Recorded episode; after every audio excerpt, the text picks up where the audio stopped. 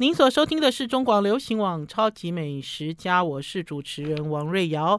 听众朋友收听的这首歌曲是杨乃文所演唱的《A Dream of Bunny and Cloud》。好，超级美食家呢，今天要继续跟大家进行的是勇闯录音室召集令。这个暑假有没有很开心啊？听众朋友，这个礼拜啊，你们都追上我们超级美食家。勇闯录音室召集令，好像接力赛，一棒又一棒哦。这次发自召集令的是大家所熟悉的樱桃爷爷。勇闯录音室。召集令发自樱桃爷爷，樱桃爷爷要在八月二十四号来到我们超级美食家的录音室现场哦。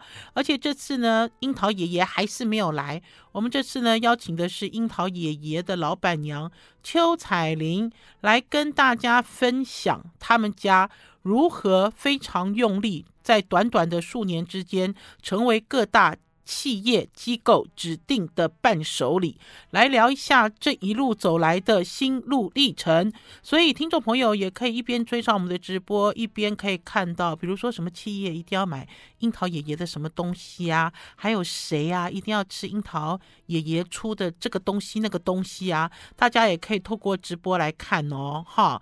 可是呢，呃，除了透过直播来看以外呢，幸运的听众朋友也可以直接进到我们录音室的现场哦。所以，我们勇闯录音室的召集令这次兵分二路喽，回到了我们最传统的兵分二路哦。从现在开始到八月十七日，大家找到了樱桃爷爷召集令的这篇贴文，在下面留言，我要和樱桃爷爷一起勇闯录音室吃美食，就有机会邀请到。超级美食家的录音室现场，当然你可以选选择 B B，我想要樱桃爷爷养生系列核桃糕好礼，樱桃爷爷的核桃糕系列。发展出好多东西哦，听众朋友应该非常耳熟能详，而且呢，吃过的人都有口皆碑。所以呢，要选出两位幸运的听众朋友，让听众朋友坐在家里听超级美食家，也可以品尝好吃的东西。大家赶快追上勇闯录音室召集令的樱桃爷爷哦！好啦，我们今天呢，一样照例，听众朋友现在如果有追上我们超级美食家的影片，就会发现说，咦，镜头又对着。镜头又对着我的手机了哈，没错，因为今天呢，一样要透过手机来跟大家聊美食。在前几天呢，哎，我先调一下声音哈，免得声音太大吓到我们家丽文，还有吓到我们家现在在做音控的实习美眉。因为呢，听众朋友如果有追上网友的超级美食家的话哈，就会发现在呃几天前我上传了一支影片，这支影片的名字叫做。一次学会两种炒辣椒，一次学会两种炒辣椒。为什么要上传这支影片呢？因为这支影片是上次宝师傅在上课的时候，宝师傅教学生做菜，其中呢，他呢就教大家炒辣椒。诶，辣椒好好吃，对不对？听众朋友，你们应该都很喜欢吃辣椒吧？不管是呃会不会吃辣，爱不爱吃辣的人，这阵子真的太热了。有吃到辣椒的人就会发现，哇！我本来我这全身上下的毛细孔都紧紧的关住，然后呢，我的汗都发不出来。好，不管我做什么事情，汗都发不出来，因为外面的湿度跟温度都比你的体温要高，很不舒服，对不对？体感温度让你很不舒服，所以这段时间呢，大家就很爱吃辣，来一点辣，来一点麻。好，就可以帮你把身上的这些汗呐、也好啊，气呀、啊、也好啊，全部都排出来。呃，再介绍宝师傅哈，因为听众朋友，你们现在如果追上影片，就可以看到我现在盯的就是宝师傅我剪好的影片了哈。嗯，其实很好玩哦。最近这段时间碰到好多朋友，这些朋友呢，大概呢有追上我们超级美食家的广播，他们都用很惊叹的声音说：“瑞瑶姐，那些影片都是你自己剪的。”你怎么那么厉害呀？诶，我也觉得好奇怪，没错啊，影片是我自己剪的啊，而且有听众朋友甚至有一天留言哦，他说，尤其就是这个那个一次教你做两种炒辣椒的这支影片下面留言，他说瑞瑶姐姐你吓到我嘞。他说：“我打开早上打开手机哦，就你的影片跳出来。他说他以为是抖音的影片。哎，我我要在这里喊冤呢，听众朋友，你们其实，在剪影片有很多模式，对不对？现在其实剪影片有很多帮助你的工具，好，有的直接在 FB，尤其是现在 FB 哦，要冲短影片。我那天呢，在跟我一个好朋友聊天，我说你都没有发现，我们现在啊，像以前，我们为了要怎么说，拍一个正式的影片哈。”然后我们都希望我们的影片能够放在电视里面播放，所以我们的影片都是横的长方形。好，可是你慢慢就会发现说，哎，FB 实在很糟糕，哎，他这段时间他推播的影片全部都是直影片。直影片是什么？直影片就是你手机拿起来直接就录影，不要让手机倒下来。好，不要倒下来录，就直接拿起来就录。第一时间你看到什么，你立刻就可以录。好的，这一个这样保持一个这样子的作业。作业习惯跟作业环境，那所以 FB 呢，你只要点 FB 的这个影片了哈，还是它的推播，你会发现跳出来的全部都是直影片呢。忽然之间，因为王瑞瑶的超级美食家哈是以 FB 作为最大的这个媒体基地台，然后他修改了游戏规则之后，我现在头很痛，头很痛就是我之前拍的一些横的正式的正规的影片，你现在丢上去都没有人帮你。推播有没有听众朋友？那所以你被迫被迫，要不然是影片非常的洒狗血，非常的精彩，非常的实用哈；要不然就是直影片，直影片呢，呃，很很很惊艳。最近两支直影片呢，在我们超级美食家的 FB 里面。受到很大的欢迎，好，听众朋友记得吗？一支就是带大家去高空吃全台湾最贵的自助餐厅，一家就是带大家去深山里面吃海鲜，而且那深山里面的海鲜餐厅跟海参馆一样。这两支影片哦，直直的冲上去，好多人分享，好多人看。那这两支就是直影片。如果你要问我直影片跟横影片哦，到底哦哪一个对我来讲我比较喜欢？嗯，我觉得，我觉得对我来说，哈，做横影片东西比较完整。可是呢，一旦呢接触到直影片之后呢，你就很想把直影片浓缩成一分钟，因为浓缩成一分钟之后看的人更多，然后 FB 哦推广的更厉害，哈。那所以你现在下意识你都会直接手机拿起来就录影，哈，不会像以前一定要有一个自拍棒架好，哈。不是，现在其实很随机，一下子拿起来看到什么就录什么。然后还有觉得很受挫的是哦，你这样子看到什么录什么，随便剪剪的东西哦，它的点阅率都比你剪了一个晚上、一个半夜、好几个小时，好正规的影片看的人还要多很多很多很多很多。好了，我们要先休息一下，进一段广告，再回到节目现场。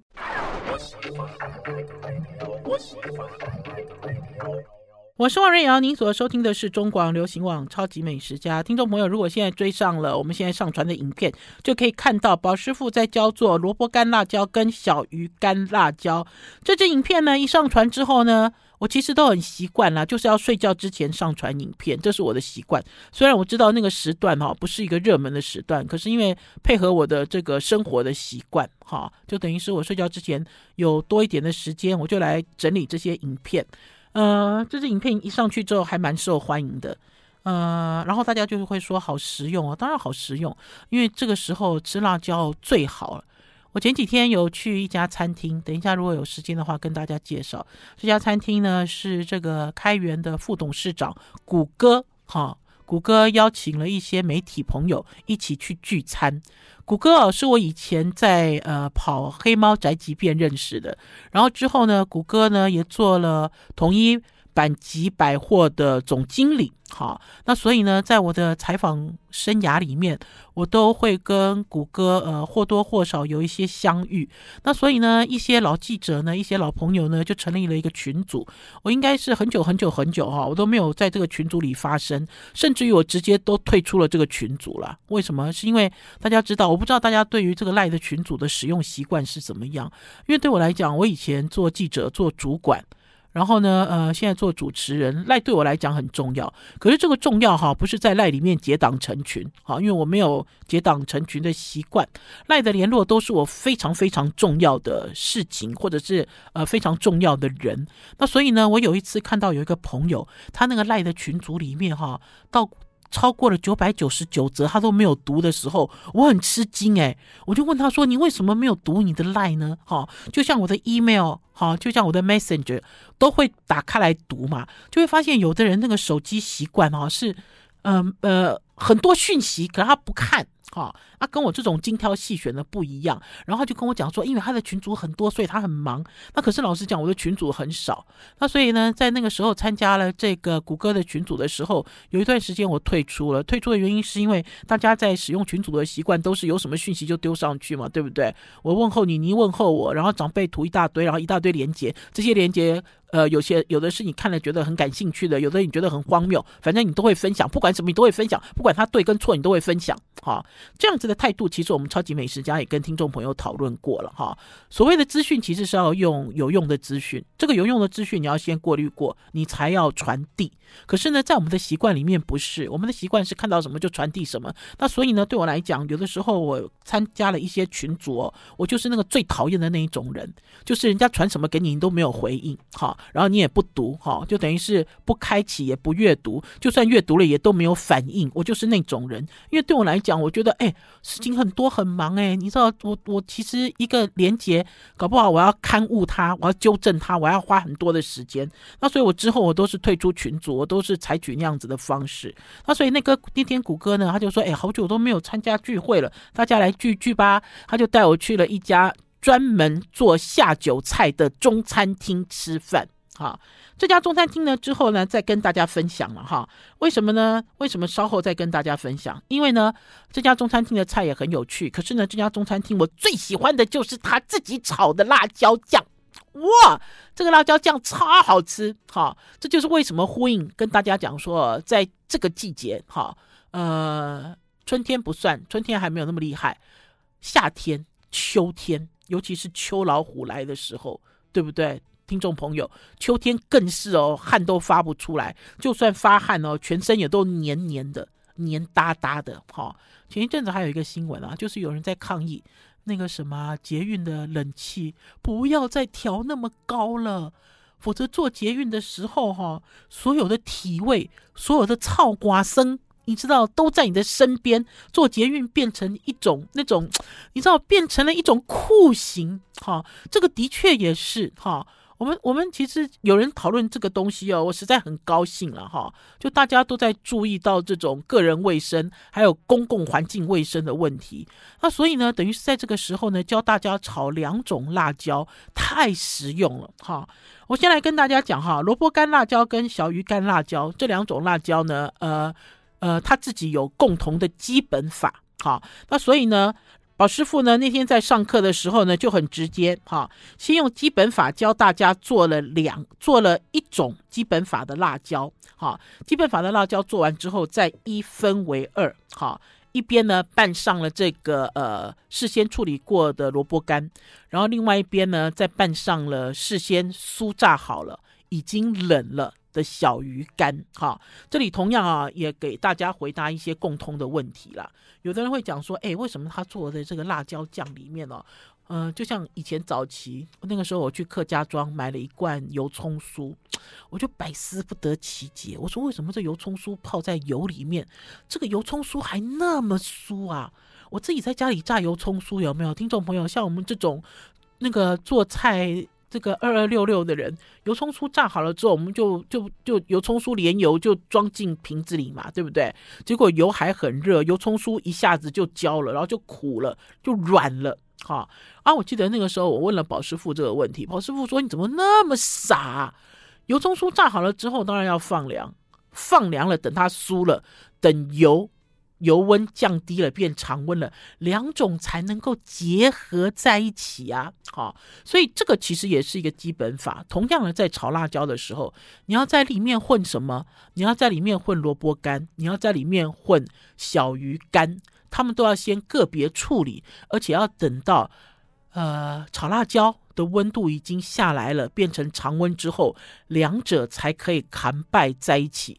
还有啦，宝师傅在教做这个炒辣椒的时候，哈，我记得有一年呢，宝师傅也是我炒着要吃辣椒，然后我们就去买那个很贵的那个那个菜脯，然后呢，特别去找那个好的豆豉，哈，来做炒辣椒。那个时候，宝师傅呢就教我，就教我说呢，呃，必须要，呃，怎么说，就必须要在炒之前，在油里面。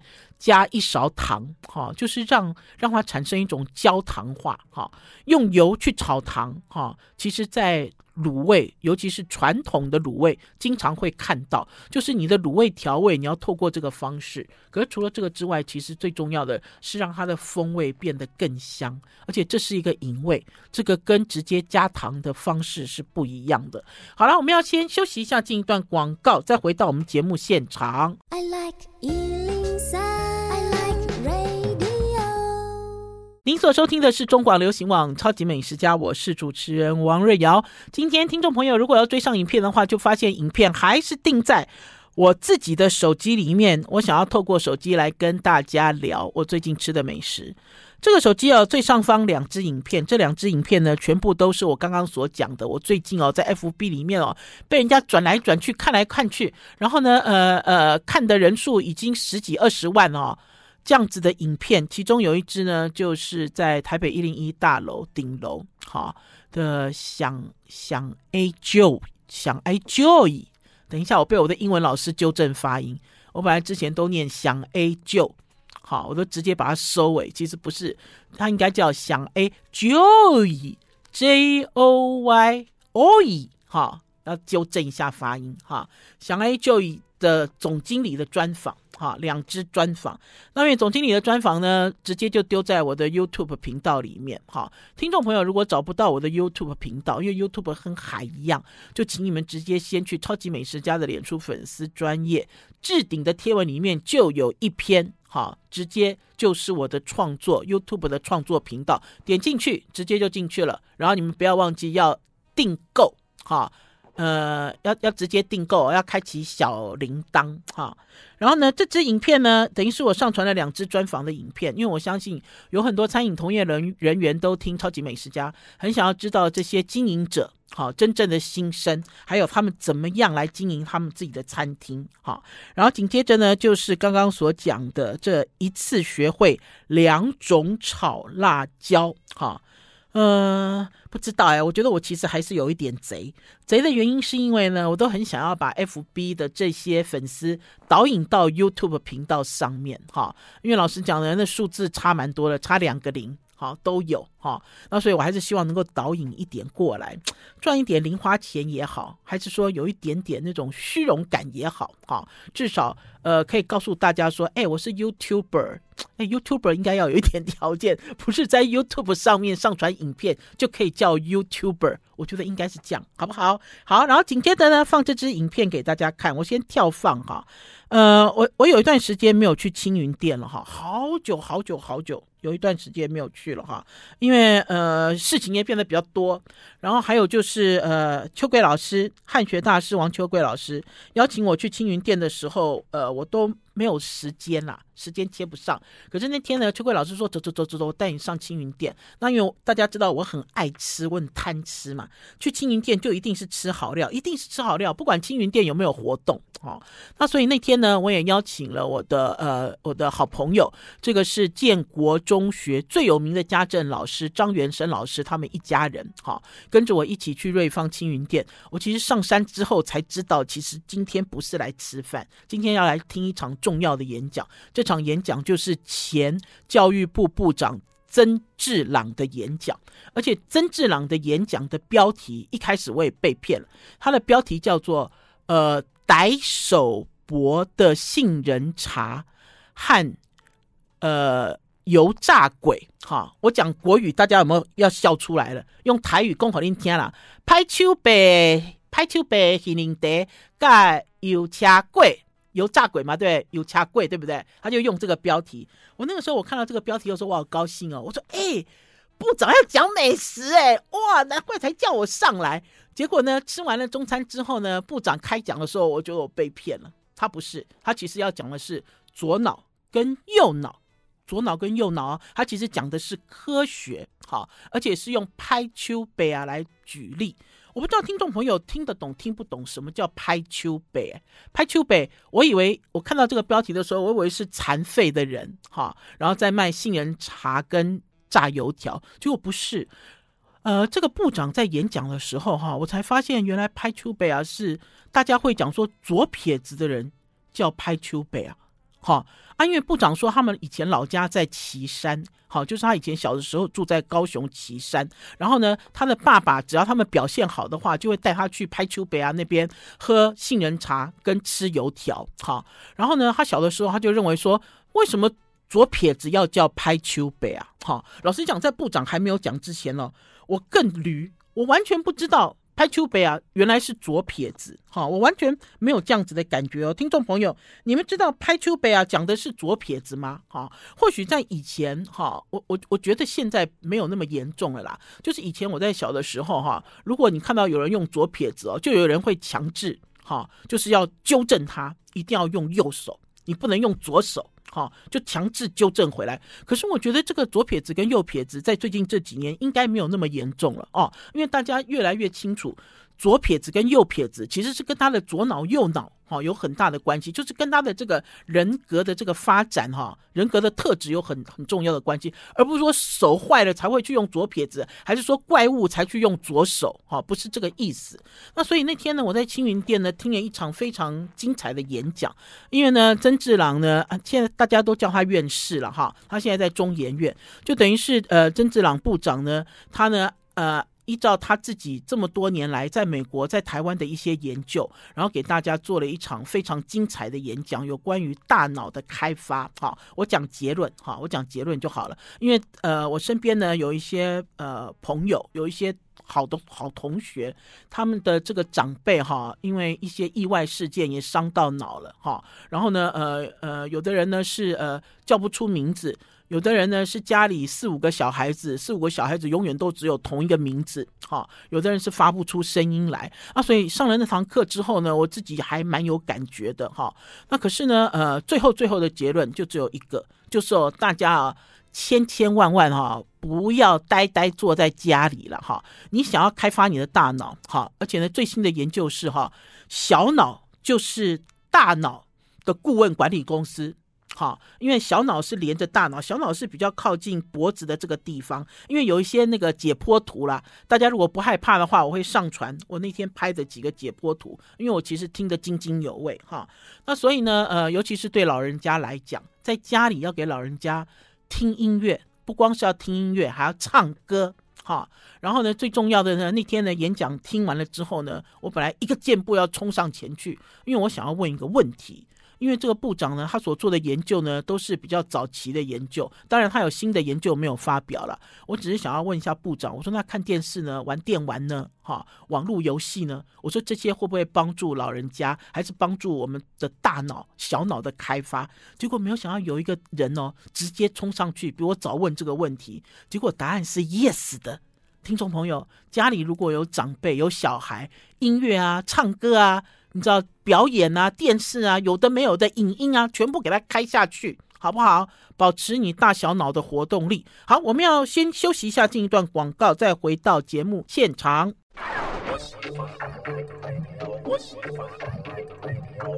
我是王瑞瑶，您所收听的是中广流行网《超级美食家》。我跟听众朋友讲哈，呃，讲过了几次啊，就是我们的。交友的这个范围，还是说我们对于交朋友的条件，哈，我自己都很庆幸，呃，我交了一些比我厉害厉害很多的朋友，哈，呃，严老师讲了，我做记者做了一辈子，我这个做记者的这个，呃。就我一路都在接触很厉害的人，因为大家知道做记者的采访一定要采访，就是让大家觉得哇，他好厉害哦。你知道有一些给大家呃呃鼓励哈成功的案例哈之类的东西，所以大部分采访的都是很棒的人哈。那可是采访归采访，真正要做到朋友其实很难呐。就是你在很短的时间之内采访了这个厉害的人，他把他厉害的东西告诉你哈，就是把他的武功秘籍告诉你。那所以呢，我们写的都是大家的武功。秘籍，甚至是那种心法，哈，这种练功的心法。那可是呢，很少很少你会跟这些人呢真的为伍做朋友。那可能呃，可是我的运气很好，我认识了汉学大师王秋桂。然后这个秋桂老师呢，他呃偶尔就这样子这样招呼我一下，我就赶快跑到他的身边去。然后呢，短短的。一些时间就可以认识很厉害的顶尖高手。那天呢，在青云殿，除了听到了曾志朗前教育部部长的演讲，还认识了一位九十岁的教授。这位教授叫做徐小虎。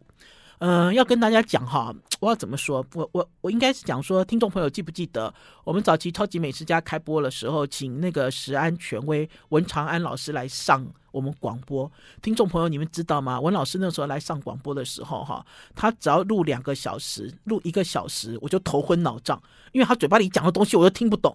好，然后你要赶快记录。好，赶快记录他讲的化学程式，他讲的什么东西，专有名词。好，你都很紧张，要这样追上。那同样的呢，跟秋桂老师呢在一起的时候，秋桂老师都认都介绍这些大师哦，还有那种呃所谓的那种呃木雕大师，他他这个名字讲一遍哦，就偷偷你就偷偷在下面用手机 Google 哈，然后呢你也不知道名字对还是错哈，你要赶快把这一段补起来。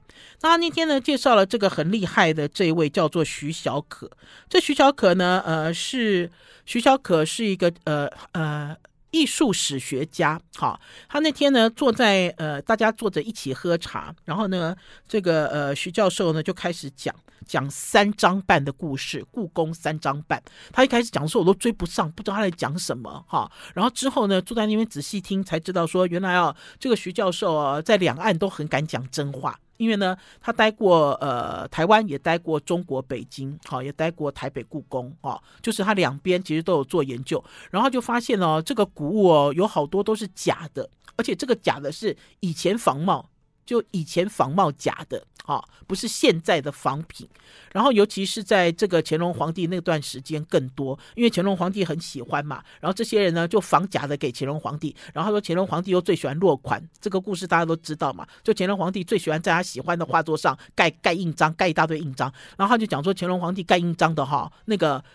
那个假品是比例是很高，好，然后所谓的三张半是什么？三张半就是他研究了元朝吴镇的真迹，哈，在故宫台北故宫只有三张半，哈，就是他的这个画那么多那么多，真正的只有三张半。那所以那天呢，我听得很过瘾，然后我就我就询问老师讲，在大人物那么多的时候，你其实不方便开口，你这个什么东西都不懂的小孩子，就是人家讲说因啊爱什么乌黑无吹。大家有没有听过这句话？我记得以前小的时候，我阿妈都跟我讲，就小孩子哦，就耳朵听就好了，不要嘴巴嘀嘀咕咕讲话了，就没有你还没有身份讲话。可是我那天实在太好奇了，我就忍不住问这个徐教授，我就问他说是哪三张半啊？然后徐教授他就回了我一句，他说我现在讲给你听，你听得懂吗？好，他就这样回我啊，我相信一定有很多人哈问他同样的问题哈，然后我立刻。好聪明哦！我立刻手机拿起来，我说：“你现在讲，我现在就录影。”我说：“我录影，我给你记录下来。”哈，所以才留下了这段影片。这段影片呢，也也也上传到我的这个创作了哈。我自己是觉得很感慨了，因为这个徐教授讲哈，他说他当时呢率领了一批学生来做这些研究，然后这些研究呢讲出了真话，然后呢这些话呢也被对岸拿去利用。因为对岸呢就嘲笑台湾台北的故宫，就嘲笑我们故宫啦，说我们故宫的故宫的真迹只有三张半。然后徐教授说，他其实后面还有一句话没有被用，那句话就是在北京的故宫一张真迹也没有。好，那所以呢，换句话讲呢，就等于是大家就可以发现，认真的这个认真研究的人哦，就。还是会被一些东西所影响。他说他所带的这些学生呢，在那个时候呢，就是去研究真或假，研究的很深入的这批人之后都没有饭吃。好，之后呢，甚至跑去幼稚园做老师。好，因为呢，呃，没有办法接受，还是说没有办法容忍真话了。哈。嗯、或许听众朋友听起来也颇有戚戚焉，哈，心有戚戚焉，因为其实并不是在研究领域里面，也无关于政治，哈，有的时候在你身处的环境里面，你的职场、你的家庭，哈。呃，甚至是人际关系种种，有的时候的确是没有办法讲出真心话。那可是我看到这个徐教授，徐小虎教授九十岁了，他从尼泊尔回到台湾，这个眼睛亮晶晶。哈，当你在跟他讲这些研究的时候，哈，他还是这种意气风发，然后甚至是中气十足。哈，我不知道他会不会在台湾会有进行更进一步的演讲。哈，目前为止，据我所知是没有。哈，那天其实不断的在怂恿王秋桂教授说：“给他办一场演讲，给他办一场演讲，我好想听哦，哈，你知道，我好想听这个有关于古物的真假鉴定之别，我好想听他这样子一路走来的心路历程。老实讲呢，大家上网去 Google 徐小虎教授的故事很多，访谈也很多，哈，大家也可以进一步认识哈这样子的一号人物。”真的很难得，对不对？听众朋友，你们听我们超级美食家，或许你会认为我只告诉你吃喝玩乐，其实不是。吃喝玩乐之中，还是吃喝玩乐之外，都还有更多有趣的东西，而且有些是值得发人深省。呃，对于现在、过去跟未来，我们要先休息一下，进一段广告，再回到节目现场。I like 我是王瑞瑶，您所收听的是中广流行网超级美食家。呃，瑞芳青云店的素菜啊，在我们超级美食家出现了好多次了，而且其实青云店也有接待超级美食家的粉丝啊。可是在这里要跟听众朋友讲哈，因为呢，我每次都是跟汉学大师王秋桂上山，所以呢，我们吃的都是宴客菜。好，就是厨师特别煮的这种半桌菜。那可是呢，如果你们去青云店的话，我知道之前因为疫情期间他没有开放。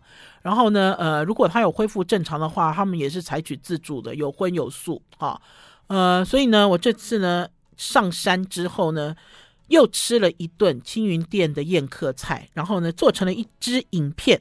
这支影片叫做《神农大帝请吃好料》，而且这支影片呢、就是我刚才讲的，手机拿起来就拍，而且剪接成一分钟的影片。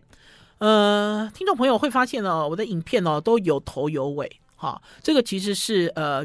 呃，应该说，这其实是职业，就是我长期以来受到这样子的职业使然，哈，就是我要记录什么东西，不光是手写或者是录影，我都会拍这是什么地方啊，哈，然后有什么特殊的这种。呃，地标啊，哈，还是你一看就知道这是在哪里啊，做什么？那所以呢，呃，虽然我的影片没有过场，哈，可是很清楚，有头有尾。那我在拍这个青云店的时候，我那天其实很高兴了，本来上山就是要去吃啊，结果意外认识了几个大师，哈，这个领域几个领域的大师，然后就很高兴。而且那天呢，去了青云店之后，本来想说吃的是素菜，没有，他那天给我吃卤猪脚。我那个时候我才恍然大悟，恍然大悟的原因是因为，其实那天最主要的是下午的演讲，专题演讲，哈，只是我太专心 想吃他一顿素菜，忘记哈，有好多什么中研院的人呐，哈，还是信徒啊，还是一些研究学者，大家都来听这场演讲，所以我那天呢就吃到了很难得，吃到了青云店的荤食，哈。现在听众朋友呢，如果有追上我的影片，就可以看到我这个一分钟影片。这一分钟影片里面呢，我拍了卤猪脚，然后呢拍了这个呃香呃西瓜呃香香菇，就香菇里面有酿东西，然后呢还有他们最招牌的菜波能，然后呢呃我甚至于我自己非常非常喜欢炒红萝卜丝、焖红萝卜丝，可是呢我在青云店看到他们把红萝卜切的比较粗。好，它其实切的像小手指一样粗，也是一样焖得很软、很软、很软之后，再跟蛋，哈，一点点蛋，它没有蛋没有很多，一点点蛋去炒，哈，有可能蛋先炒好了之后，一点点蛋液哦，炒成这种碎蛋，碎蛋之后，再跟这个红萝卜去煮，哈，因为呢，这个红萝卜是我的最爱啦，因为我从生下来哦，我的眼睛就有近视，所以我从小就。很爱红萝卜，哈，就算没有近视，我也很爱红萝卜。然后我也跟听众朋友介绍了我们家的红萝卜盖饭。这个红萝卜盖饭哦，呃，不管菜价有多贵，红萝卜盖饭都非常好用，就是很简单。红萝卜切丝，你要用菜刀切也可以，你用刨刀刨也可以。刨成丝之后呢，就放在锅里面，加一点油，爆一点葱，红萝卜下去，水加下去，然后就加盖焖，焖到红萝卜自己断掉。好，加一点点盐巴就好了。然后呢，像这样子湿湿的、微湿润、软软的红萝卜盖在白饭上，好好吃哦。我记得我以前小的时候看到那个自助餐厅哦，红萝卜都炒蛋，我就觉得好难吃哦，因为那个味道都被蛋吸走了。哈，它没有办法。呈现红萝卜那种很纯粹的那种蔬菜的甜味，可是我自从去了青云店之后，发现他们红萝卜哈用那样子的方式来炒的时候又更好吃哈。虽然比较粗，可是呢，它因为烧的焖烧的很软，所以也是入口即化。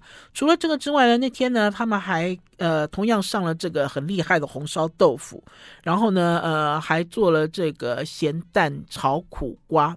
我觉得咸蛋炒苦瓜要好吃哦，呃。只有一个诀窍，这个诀窍就是咸蛋不能小气，好吗？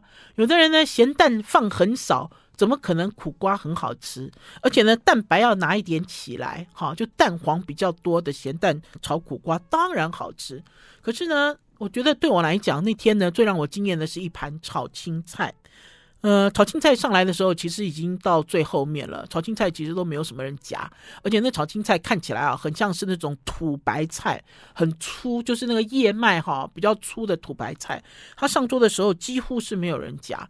我吃了一口之后惊为天人，惊为天人的原因是因为啊，不要看它老老就老哎了，其实没有，吃起来好爽脆。我放在嘴巴里面这样咬，好像在咬脆瓜，这样咔啦咔啦咔啦咔啦这样，然后可是它又不硬。好，最重要的是呢，它的这个炒青菜的功力够。这个我觉得应该是长期以来在做素菜的人哈，他只要有一个时蔬，他要把时蔬变成珍馐，所以呢，他必须要有这样子的功力，把这个菜炒得好吃。这些呢，全部呢一样都做成了一分钟的影片，上传到超级美食家的王瑞瑶，王瑞瑶的超级美食家的 YouTube 频道上去给大家看。因为呢，在这里面呢，听众朋友也会发现说，哎，瑞瑶姐，为什么有些东西你没有上传到 FB 啊？当然没有，因为呢，我吃东西，我记录的影片远远超过，哈，远远超过你们所想象。所以呢，有很多很多我自己觉得应该要放在我的资料库里面的东西，我就会全部丢上 YouTube。好，最后来给大家看这张这个最后影片，这影片就是我刚才所讲的，我完全没有剪接，我只是张嘴。吃了一个，吃了一个什么？吃了一个西班牙小牛肉尾鱼炸弹，哈，甚至连一分钟都没有哦，十几秒的影片，我一上传，看的人就破千，哈，呃，在看什么？就是看王瑞瑶大口吃，然后呢，我要把声音打开来，因为呢，他有，我听到不？有那种咔咔咔敲敲敲的声音啦，大家就非常喜欢啦。完完全全只花了几秒钟制作的影片。好了，超级美食家今天的节目到此告一段落，明天中午十一点空中再见，拜拜。